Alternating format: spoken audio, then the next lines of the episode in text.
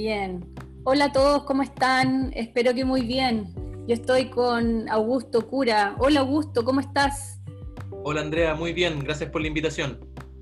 Augusto, estaba leyendo tu currículum en tu página y en realidad, qué potente. A ver, voy a para que los quienes no lo conocen, Augusto es cirujano dentista, eh, también es homeópata de la homeopatía clásica eh, de la Universidad de Candygate en Argentina. Em, ¿Qué más? Tiene unos, integra en sus tratamientos eh, terapias naturales libres de flúor y metales, remoción de amalgamas dentales con protocolos de seguridad, eh, uso de suplementos de nutricionales para la eliminación de mercurio residual, bioestimulación para la prevención de caries y enfermedad periodontal.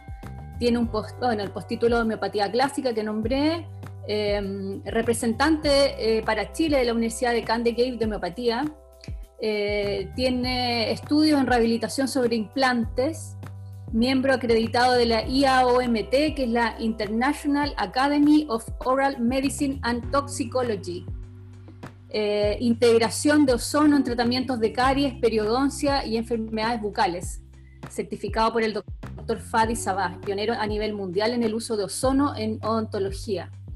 Eh, diplomado en ontología neurofocal, em, sigo y sigo y sigo, certificado en biodescodificación dental, psiconeurodontología, eso es muy potente. Augusto, tremendo currículum, tú no paras de estudiar. No, no, que si no me aburro. me gusta lo que hago. Buenísimo. Eh, Augusto, hablemos, hablemos sobre, sobre esa integración que tú haces con respecto a los al, no uso de tóxicos en la ontología. ¿Cómo, cómo te nació la idea de, digamos, de ir a una ontología un poco más holística? Bueno, en mi caso partió por situaciones de salud personal en realidad. Eh, de chico tenía muy mala salud y ya saliendo de la universidad mis problemas de salud estaban igual o peor. Y cuento corto, en realidad me atendí con un homeópata que me interesó mucho su página web, lo, encontré por internet. Eh, me llamó la atención cómo era estructurado lo que él había estudiado, cómo era, era bien secuencial, que existían materias médicas homopáticas, cosas así. Y eso me llamó la atención por haber estudiado yo en un, área científica en realidad. Y bueno, dije, me voy a atender con él, si en realidad me he atendido siempre con medicina tradicional y voy de mal en peor, démosle una oportunidad algo diferente me fue muy bien con él y ahí se me abrió un poco la mente y empecé a descubrir que podía tratar de otras formas eh, distintos tipos de, enfermedades y así me nació la idea también de estudiar eh, homeopatía después en la Universidad Candegave y en la Academia Internacional de Homeopatía Clásica. Eh, empecé a tratar de forma paralela ahí, ontología, homeopatía, y esto te va abriendo un poco la mente, te vas abriendo a campos también como el de la alimentación eh, saludable, porque uno tampoco no tiene idea cuando estudia ontología que es alimentación saludable, sabe nomás que el azúcar es malo y, se acabó el tema. Eh, pero esto de a poco me fue abriendo un poco la mente y pensar más allá de que, bueno, en la boca tenemos un montón de, de materiales que son ajenos a nosotros, que, compuestos químicos que uno puede pensar que no son muy nobles, por ejemplo el mercurio, que uno se, se sabe que tiene una toxicidad tremenda, eh, el flúor también, también es, sumamente tóxico, y ahí me empecé a cuestionar varias cosas. Esto me llevó a buscar literatura al respecto que respaldara, y ahí te encuentras con un mundo pero gigantesco de documentación que te demuestra la toxicidad que tiene la floración, eh, las amalgamas y por sobre todo la historia que hay detrás de esta cuestión, porque dices, chuta, si esto está implementado en la odontología, se enseña en la universidad, tiene que tener un respaldo, seguridad, etcétera. Pero tú te pones a leer la historia de qué es lo que ocurrió en los años 1900, 1920, 1930 y es espantoso cómo trataron de ocultar esta información para sacar provecho económico e integrar estas cosas en la odontología y hacernos creer a todos los dentistas que esto es absolutamente seguro. ¿Ya? Y ahí... Porque antiguamente se, se, hacían, no sé, tapaduras de oro, ¿no es cierto? ¿En qué minuto se decidió cambiar a la amalgama? Lo que pasa es que la, amalgama en sí, que es, es un material que ocupa un 50%, una mezcla de mercurio, un 50% de otros elementos, se usaba hace muchos años. Si tú ves la historia de la humanidad, tal vez hace cientos, cientos y cientos de años atrás ya se había empezado a ocupar en China y en otras partes del mundo, pero cuando se estableció realmente y se metió más en la odontología fue como en 1830 y tanto, eh, porque en esa época tú no tenías muchas opciones de, materiales dentales, ¿ya? Todo era de mala calidad, duraba poco tiempo, ¿ya? Y estas aleaciones en particular con mercurio tenían la, capacidad en el fondo de durar bastante tiempo, ser fáciles de hacer, ser económicas, entonces no tenías mucha competencia de materiales que pudieras utilizar. Ahora, ¿qué pasó con esta cuestión? Con el tiempo, en, esos años, existía algo así se llama como la Asociación de Cirujanos Dentistas de Estados Unidos, y ellos dijeron, hey, paremos acá, si ustedes quieren usar mercurio, meterlo en la de los pacientes, olvídense, no pueden pertenecer al Colegio de Cirujanos Dentistas, ¿ya? Entonces, ¿qué pasó? Muchos dentistas, como no tenían opciones a otros materiales tal vez que fueran de, buena calidad y duradero en el tiempo, se salieron de ahí. Se salieron, se salieron, se fueron saliendo. Y eh, esta asociación ya terminó porque tenía muy pocos dentistas y quebró. A los años después se creó la Asociación Dentaria Americana. Y la Asociación Dentaria Americana se fundó por dentistas que sí usaban amalgama. Entonces decían, nosotros aceptamos todos los dentistas que usan amalgama. Y esta cuestión se llenó de dentistas y en el fondo es la asociación hoy día que todavía existe, la Asociación Dentaria Americana, la Asociación Mundial perdón, de, Estados Unidos en realidad, como que la lleva, por decirlo de cierta manera, en el, en el uso de materiales, etcétera, y siguen usando amalgama. ¿Y por qué? Porque no son nada de tontos y compraron todas las patentes de mercurio que hay prácticamente. Entonces, para ellos, obviamente, es, lucrativo el hecho de usar amalgamas y por eso niegan todo lo que pueda decirse en contra de las amalgamas, defienden estudios que son indefendibles en realidad, eh, y se agarran de eso. Y la FDA, por su parte, que es quien regula, que se usen sustancias eh, que no afecten la salud, etcétera, no le interesa nada menos que le paguen unos buenos millones de dólares para que ellos hacer su estudio, etcétera. Y mientras tanto, peleen entre ustedes los dentistas. Es básicamente eso. ¿Y la composición de una tapadura amalgama es mercurio con qué otra aleación? Es 50% mercurio y el otro 50% tiene plata, estaño, cobre y van variando un poco las cantidades de estos, de estos otros elementos para darle más durabilidad, más dureza, etc. Pero siempre 50% mercurio.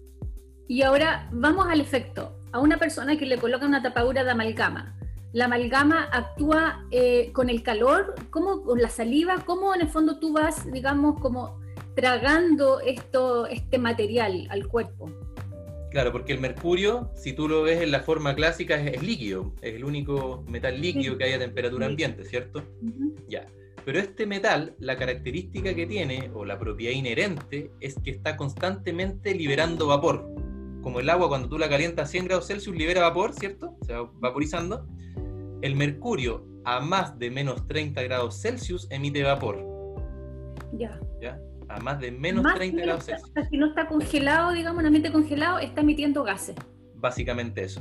Y mientras mayor sea la temperatura, mayor cantidad de vapor de mercurio libera. O sea, a menos 29 grados Celsius, perdón, claro, a menos 29 grados Celsius, por ejemplo, la cantidad de vapor de mercurio que emite es casi nula. Ya. Pero si te vas a la boca, que tienes más 37 grados Celsius, claro. la cantidad es importante, no es menor. Ahora, ¿qué pasa? Que tú el vapor de mercurio no lo vas a ver, no lo puedes ver a simple vista. No es como el vapor de agua que sí lo ves. Para esto necesitas una frecuencia específica de longitud de onda para poder verlo. Y por eso, para, eh, para poder verlo bien, tienes que usar luz ultravioleta, ponerlo en una pieza oscura, con una pantalla fluorescente y se ve. Y de hecho, hay algunos de estos, hay estos videos. Sí, hay unos videos que mostraste, incluso cuando lo taladran y ahí emanaba una cantidad de gases enorme. Claro, entonces hay, hay videos que muestran a la amalgama un diente así en tu mano, que lo, extrajeron y tenía una amalgama, cómo libera el vapor de mercurio, lo frotan un poquito y libera mucho más vapor de mercurio, y ese frotar en el fondo es como el sinónimo de cuando te cepillas los dientes, ¿ya? O cuando, por ejemplo, ingieres líquidos calientes o alimentos calientes y emite mucho más vapor de mercurio, ¿ya? Em, ahora, el vapor de mercurio la absorción que tiene es súper alta. Es como un 80% de lo que tú absorbes, eso tu cuerpo lo asimila, se distribuye por vía respiratoria, pulmonar, sanguínea y se empieza a distribuir en todo tu cuerpo. La dosis que tiene la amalgama y que vas a inhalar diariamente no es muy alto para el común de la gente. ¿ya? Puede variar como 5 microgramos, 10, 100 tal vez con temperatura alta, microgramos por, por centímetro eh, cúbico Pero eso con el tiempo logra ser sumamente tóxico porque va tu célula acumulando, acumulando, acumulando, acumulando y si no te desintoxicas, esto sigue y empiezas a desplazar otros elementos que son eh, esenciales en el fondo y empieza a provocar problemas, empieza a provocar disrupciones en distintos puntos eh, metabólicos en realidad. Y al final gatilla en el punto más débil que tú tengas. Claro, eso te voy a preguntar, porque generalmente se, se, aloja en órganos o, digamos, glándulas que tienen que ver con alguna función de filtro en el cuerpo o en cualquier zona. Se va acumulando en todos lados. Ya. Pero el mercurio es, es un elemento liposoluble, que quiere decir que se va a almacenar con mucho más tropismo en las zonas grasas de nuestro cuerpo. ¿Y cuáles son las zonas más grasas, por ejemplo? El cerebro, todo el sistema nervioso. ¿ya?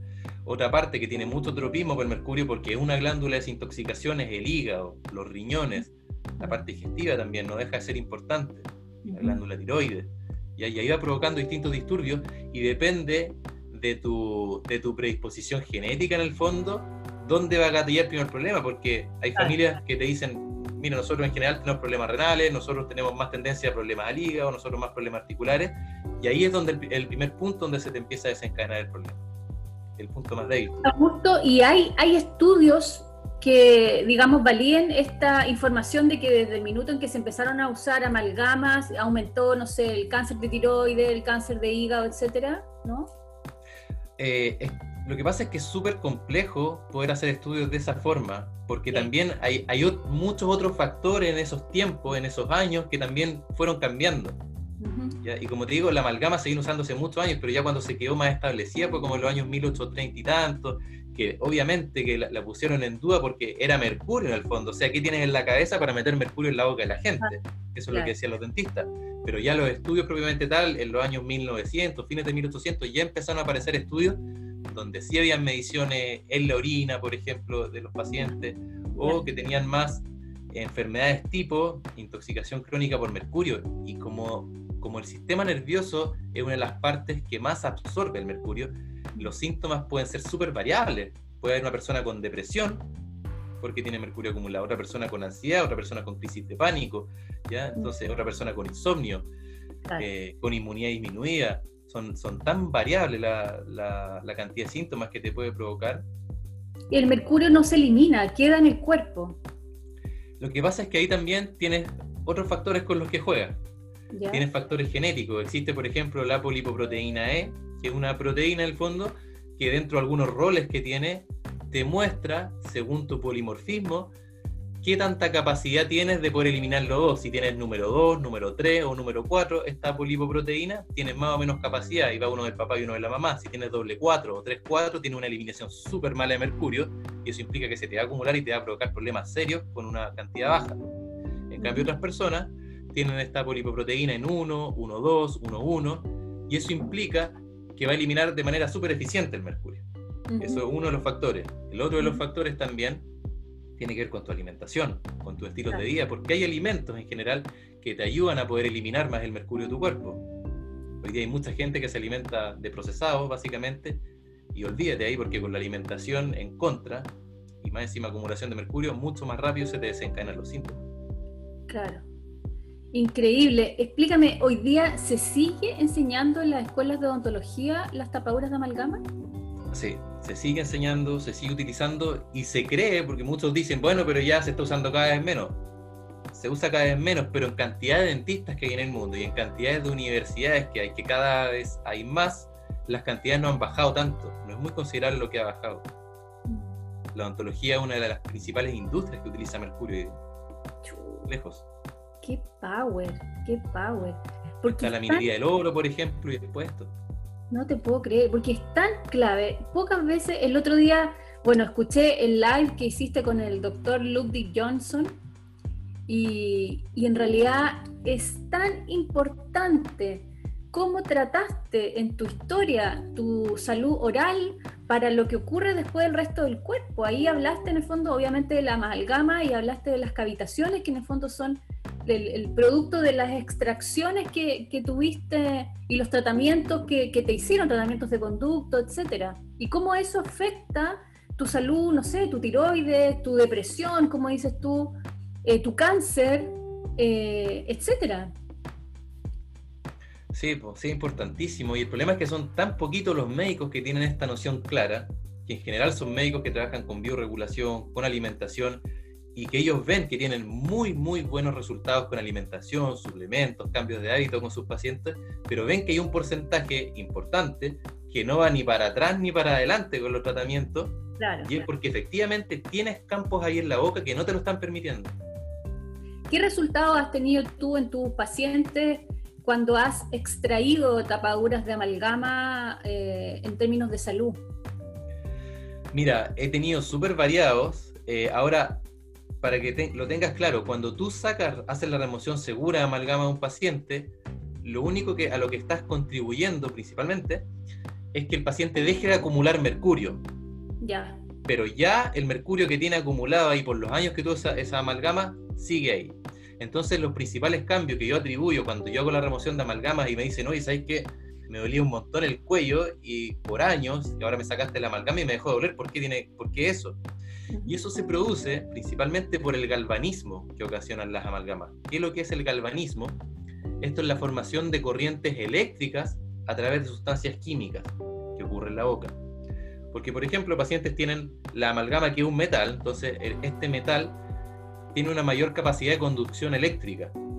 Y esta conducción eléctrica pasa del diente al nervio del diente y tú sabes que los nervios están todos conectados con distintas partes del cuerpo. Ya a través de que el, de, medicina tradicional china está muy estudiado esto de los meridianos. Y eso es lo que te afecta también otros lugares. Y sobre todo cuando tienes, por ejemplo, amalgama y otros metales en la boca. Y de hecho, en el manual de la amalgama, donde dice que es tóxico, que te provoca un montón de cosas, dice prohibido poner en pacientes que tienen restauraciones de oro.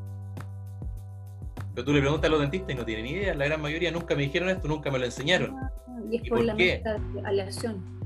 Porque la acción, eh, la acción galvánica que puede tener el oro con el mercurio hacen un, hacen un, voltaje eléctrico tan alto que generan como una pila en la boca. Y eso te lleva a muchos problemas más de salud. Entonces la saliva funciona como un conductor eléctrico y tienes por un lado la amalgama, tienes por otro lado eh, incrustaciones metálicas, que son otras aleaciones metálicas, tienes oro, entonces tienes la crema ahí con corriente eléctrica en la boca y eso te genera un montón de disturbios sistémicos. Es una bomba. Exactamente, y por eso te, lo recalco, estos médicos que manejan bien el tema eh, de alimentación, bioregulación, etcétera, saben que no andan sus pacientes ni para atrás ni para adelante cuando están en estos campos ahí. Augusto, tú hablaste sobre la extracción segura, porque en el fondo ya tengo amalgama y me las voy a ir a sacar mañana mismo, pero no es llegar e ir a un dentista a sacarte la amalgama. Cuéntame eso. Ya, eso es importantísimo, porque esto me pasa también cuando pongo publicaciones de la toxicidad de la amalgama, me mandan un montón de pacientes o de, gente que no son pacientes míos en realidad, me dicen, ya yo mañana mismo voy donde mi dentista y me voy a sacar todas estas cuestiones. Y eso es lo peor que tú puedes hacer. Cuando tú remueves una amalgama, el, mercurio que tiene ahí contenido, con la fricción de la fresa o el taladrito dental, hace que este vapor de mercurio salga de un viaje todo. ¿ya? Entonces muchos pacientes, después de sacarse las amalgamas, van a su dentista, sacan las amalgamas, y porque me han llegado pacientes, por ejemplo, que tenían 20 amalgamas y dicen, ¿sabes qué? Yo me saqué 10 amalgamas y de ese día mi vida cambió de ese día empecé a tener insomnio, empecé a tener problemas gástricos, me empecé a enfermar de resfriados que antes nunca me enfermaba, tengo fiebre tres veces al año y no entiendo por qué y el dentista me dice que estoy loca, que no tiene nada que ver, pero yo estoy seguro que fue ese día. Y sabes que muchos pacientes me llegan con el mismo testimonio. Y ahí es donde les explico todo esto, les muestro videos y pueden lograr entender finalmente que ellos no estaban locos y que claro, están intoxicados con mercurio. Los intoxicaron con mercurio al remover esas amalgamas. Y lo más triste de esto es que no solamente el paciente, el dentista que está ahí también. Ahora, puede que el dentista tenga muy buena eliminación de mercurio en su cuerpo o puede que no. Y, este vapor de mercurio que ahí dando vuelta un par de horas en el box dental y los pacientes que vienen después también lo inhalan, etc. Entonces, es una cadena de cuestiones. Y por eso es importantísimo tener un protocolo de seguridad para poder remover las amalgamas dentales. Y la Academia Internacional de Medicina Oral y Toxicología desde el año 84 más o menos empezó a buscar formas de ingeniería para poder hacer que este vapor de mercurio que sale cuando tú remueves las amalgamas sea lo menor posible o sea anulado en un 100%. Tanto para el dentista, para el paciente, para el box dental que quede limpio, para el asistente dental, porque para el asistente dental también son, en el fondo eh, daños colaterales que provocas importantísimos. Hay hartos estudios, por ejemplo, en asistentes dentales de infertilidad y un montón de otras cosas, y es por intoxicación por mercurio. Entonces, claro, para hacer esta remoción segura tienes que estudiar, tienes que ver la forma de poder sacar la amalgama, que no es eh, pulverizar entera la amalgama, ¿ya? Eh, se hace con fresa específica o, la, la, cosita que en el taladro dental específica, se usan gomas protectoras que tienen que ser de ciertas características, se usan sustancias o cremas quelantes, un quelante es una crema que se pega en el fondo al mercurio para hacerlo eh, inocuo para tu salud, se le pone oxígeno al paciente, se usan aspiradoras de vapores de mercurio especiales en el box para que vaya limpiando el aire, el paciente se cubre completo, se le dan quelantes para que tome también. Hay una preparación previa, entonces eh, es, es, un mundo muy distinto a cuando tú vas al dentista y que te saquen la amalgama así nomás. O sea, es fundamental acceder a, a un médico, una, digamos, un odontólogo que tenga este protocolo no deben haber muchos, ¿no? Claro, son poquitos. En Estados Unidos hay muchos, pero en el resto del mundo son muy, muy, muy pocos. Aquí en Chile somos dos, tres dentistas que tenemos el protocolo de, remoción segura de amalgama. Eh, por ejemplo, en Argentina no hay. En Uruguay tengo una colega que yo le enseñé, hizo mi curso online y sabe cómo hacerlo. Ya en el curso online yo me preocupo bastante de que tengan todos los dispositivos que se necesitan, eh, y lo hagan con seguridad.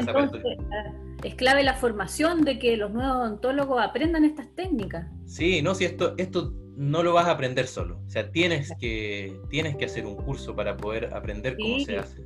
¿Ya? Tienes que tomar medidas también para que el mercurio que saques no vaya al agua, al, agua de la cañería, porque si no pasa este mercurio eh, al agua de tu ciudad, después con esta se riega y con esta misma agua con mercurio contamina. Imagínate que un gramo de mercurio puede contaminar cerca de 500 mil litros de agua. Eso es un gramo. Y una amalgama generalmente tiene alrededor de un gramo. Imagínate eso. Estamos los que tienen amalgama están enteros intoxicados. Sí, están bastante intoxicados y, por eso también, por ejemplo, los crematorios son lugares de una contaminación espantosa por mercurio porque creman gente con amalgama y hay niveles de vapores de mercurio muy grandes en la, en la zona alrededor de los crematorios.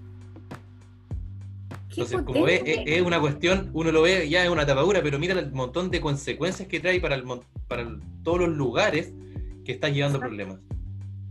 Qué tremendo, qué responsabilidad tiene la odontología y qué, qué, karma, digamos, ¿no es cierto? Sí, Augusto, es complejo. ¿Cuál es, ¿Cuál es el producto que están usando, digamos, como alternativa a la amalgama hoy día? Mira, en general, eh, composite principalmente. ¿ya? Hay distintos tipos de composite, igual depende de su composición. El composite es una resina, es, una resina fotocurada, un tipo de plástico. Un tipo de plástico que es blandito, tú le pones una lucecita, una lámpara, y con eso se hace duro, entonces es maleable, le puedes dar la forma al diente. En las épocas que salieron las amalgamas, por ejemplo, cuando se empezó el gran auge, habían algunos tipos de estas tapaduras de, de compósito o, resina, pero eran de muy, muy mala calidad con los años han ido mejorando y hoy día son espectaculares.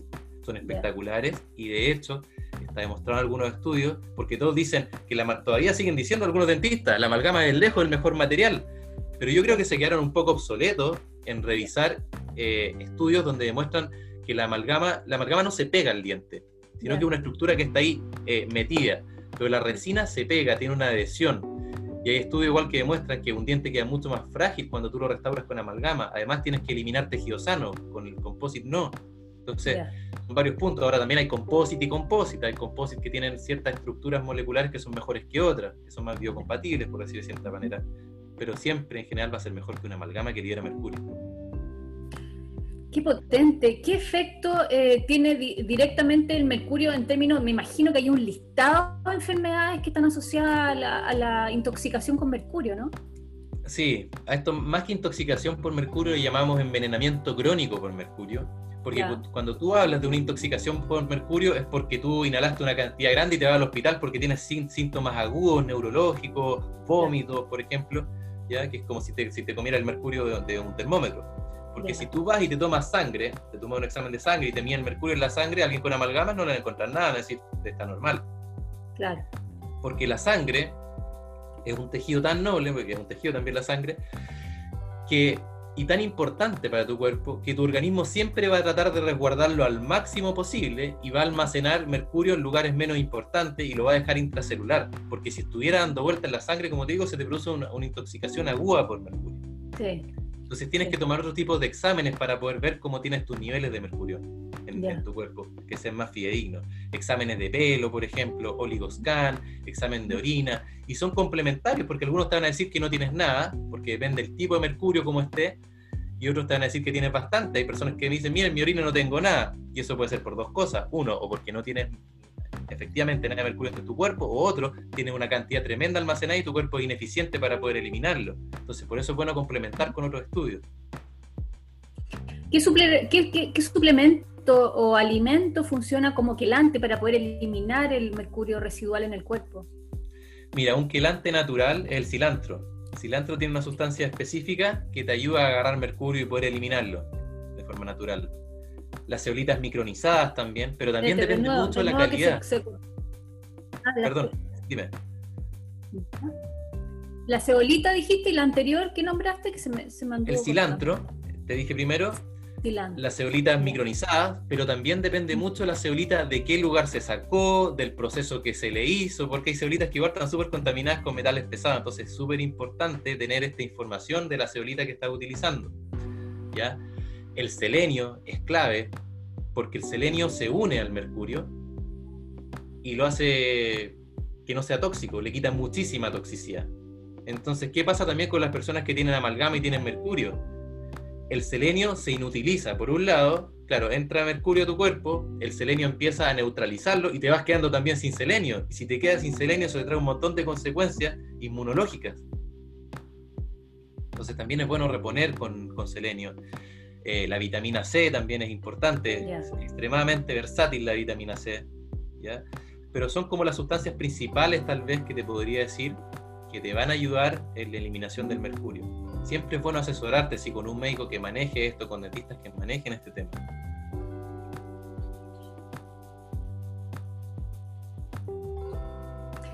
Buenísimo. Eh, Augusto, te agradezco la conversación. Hay tantas cosas que me gustaría conversarte también, pero son otros temas que no es de, amalgama, de las cavitaciones, el flúor, que son otros tóxicos para el cuerpo, pero cerremos este, este podcast aquí en, todo lo que es amalgama. Y así que te agradezco, me aclaraste la película. ¿Qué harías tú? A ver, hoy día hay, una, hay una fuerte crecimiento de enfermedades, em, eh, ¿cómo se llama? Eh, crónica y cáncer. ¿ya? Hay mucha población eh, ¿Qué aconsejas tú para un, paciente que está sufriendo algún tipo de enfermedad crónica o cáncer? Eh, me imagino que quiere recurrir a, su boca, ¿no? Revisarse. Sí, mira, eh, yo creo que para, para, todos estos casos siempre, siempre tienes que ir de la mano con algún médico que maneje la salud de forma integral, que maneje alimentación. No te puedes ver con un médico que no sepa de alimentación ¿ya? que no sepa cómo volver a regular tus funciones corporales o los problemas que tiene, diabetes, hipertensión, etcétera, si no lo hace con alguna sustancia que sea un fármaco, porque el fármaco al final te oculta las causas. ¿ya? Te las oculta, te va tapando y tapando y tapando. Entonces tienes que regularlo primero de alguna manera. Y después dirigirte preguntarle a este mismo médico si conoce algún dentista biológico, confianza, con el que pueda ver la boca, porque en la boca tienes que ver siempre cuando hay alguna enfermedad crónica, degenerativa, etcétera, qué problemas hay. Porque está la amalgama, pero hay un montón de otras cosas más también en la boca que te pueden estar causando problemas sistémicos. Entonces, tiene que ser un, un deber y el deber principal aquí es de la gente que se eduque, que empiecen a leer por su cuenta, que no crean todo lo que dice el médico. Porque los médicos, si bien encuentro loable que, que, un médico tenga su especialidad y que lo ejerza, etcétera, y que tenga mucha información al respecto, están dejando de lado lo más importante acá, que es las causas reales epigenéticas de los problemas que se están produciendo hoy en día. Entonces, tú no puedes hacer un tratamiento solo con paliativos. Tienes que buscar la causa de una u otra forma. Tienes que tratar de solucionarlo y poder regular con alimentación y con bioregulación. Y por eso te digo, es deber estricto de todos los pacientes educarse con respecto a esto y esta misma información hacerla correr y que el resto de la gente sepa. Exacto.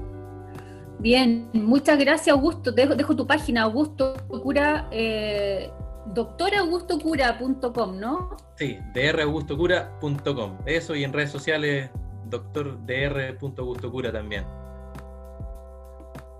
Buenísimo, para que te, hagan todas las consultas necesarias y un llamado a los nuevos odontólogos para que también empiecen a integrar el resto del cuerpo y la alimentación en, su, en sus terapias. Muchas gracias, Augusto. Nos estamos viendo hasta el próximo podcast.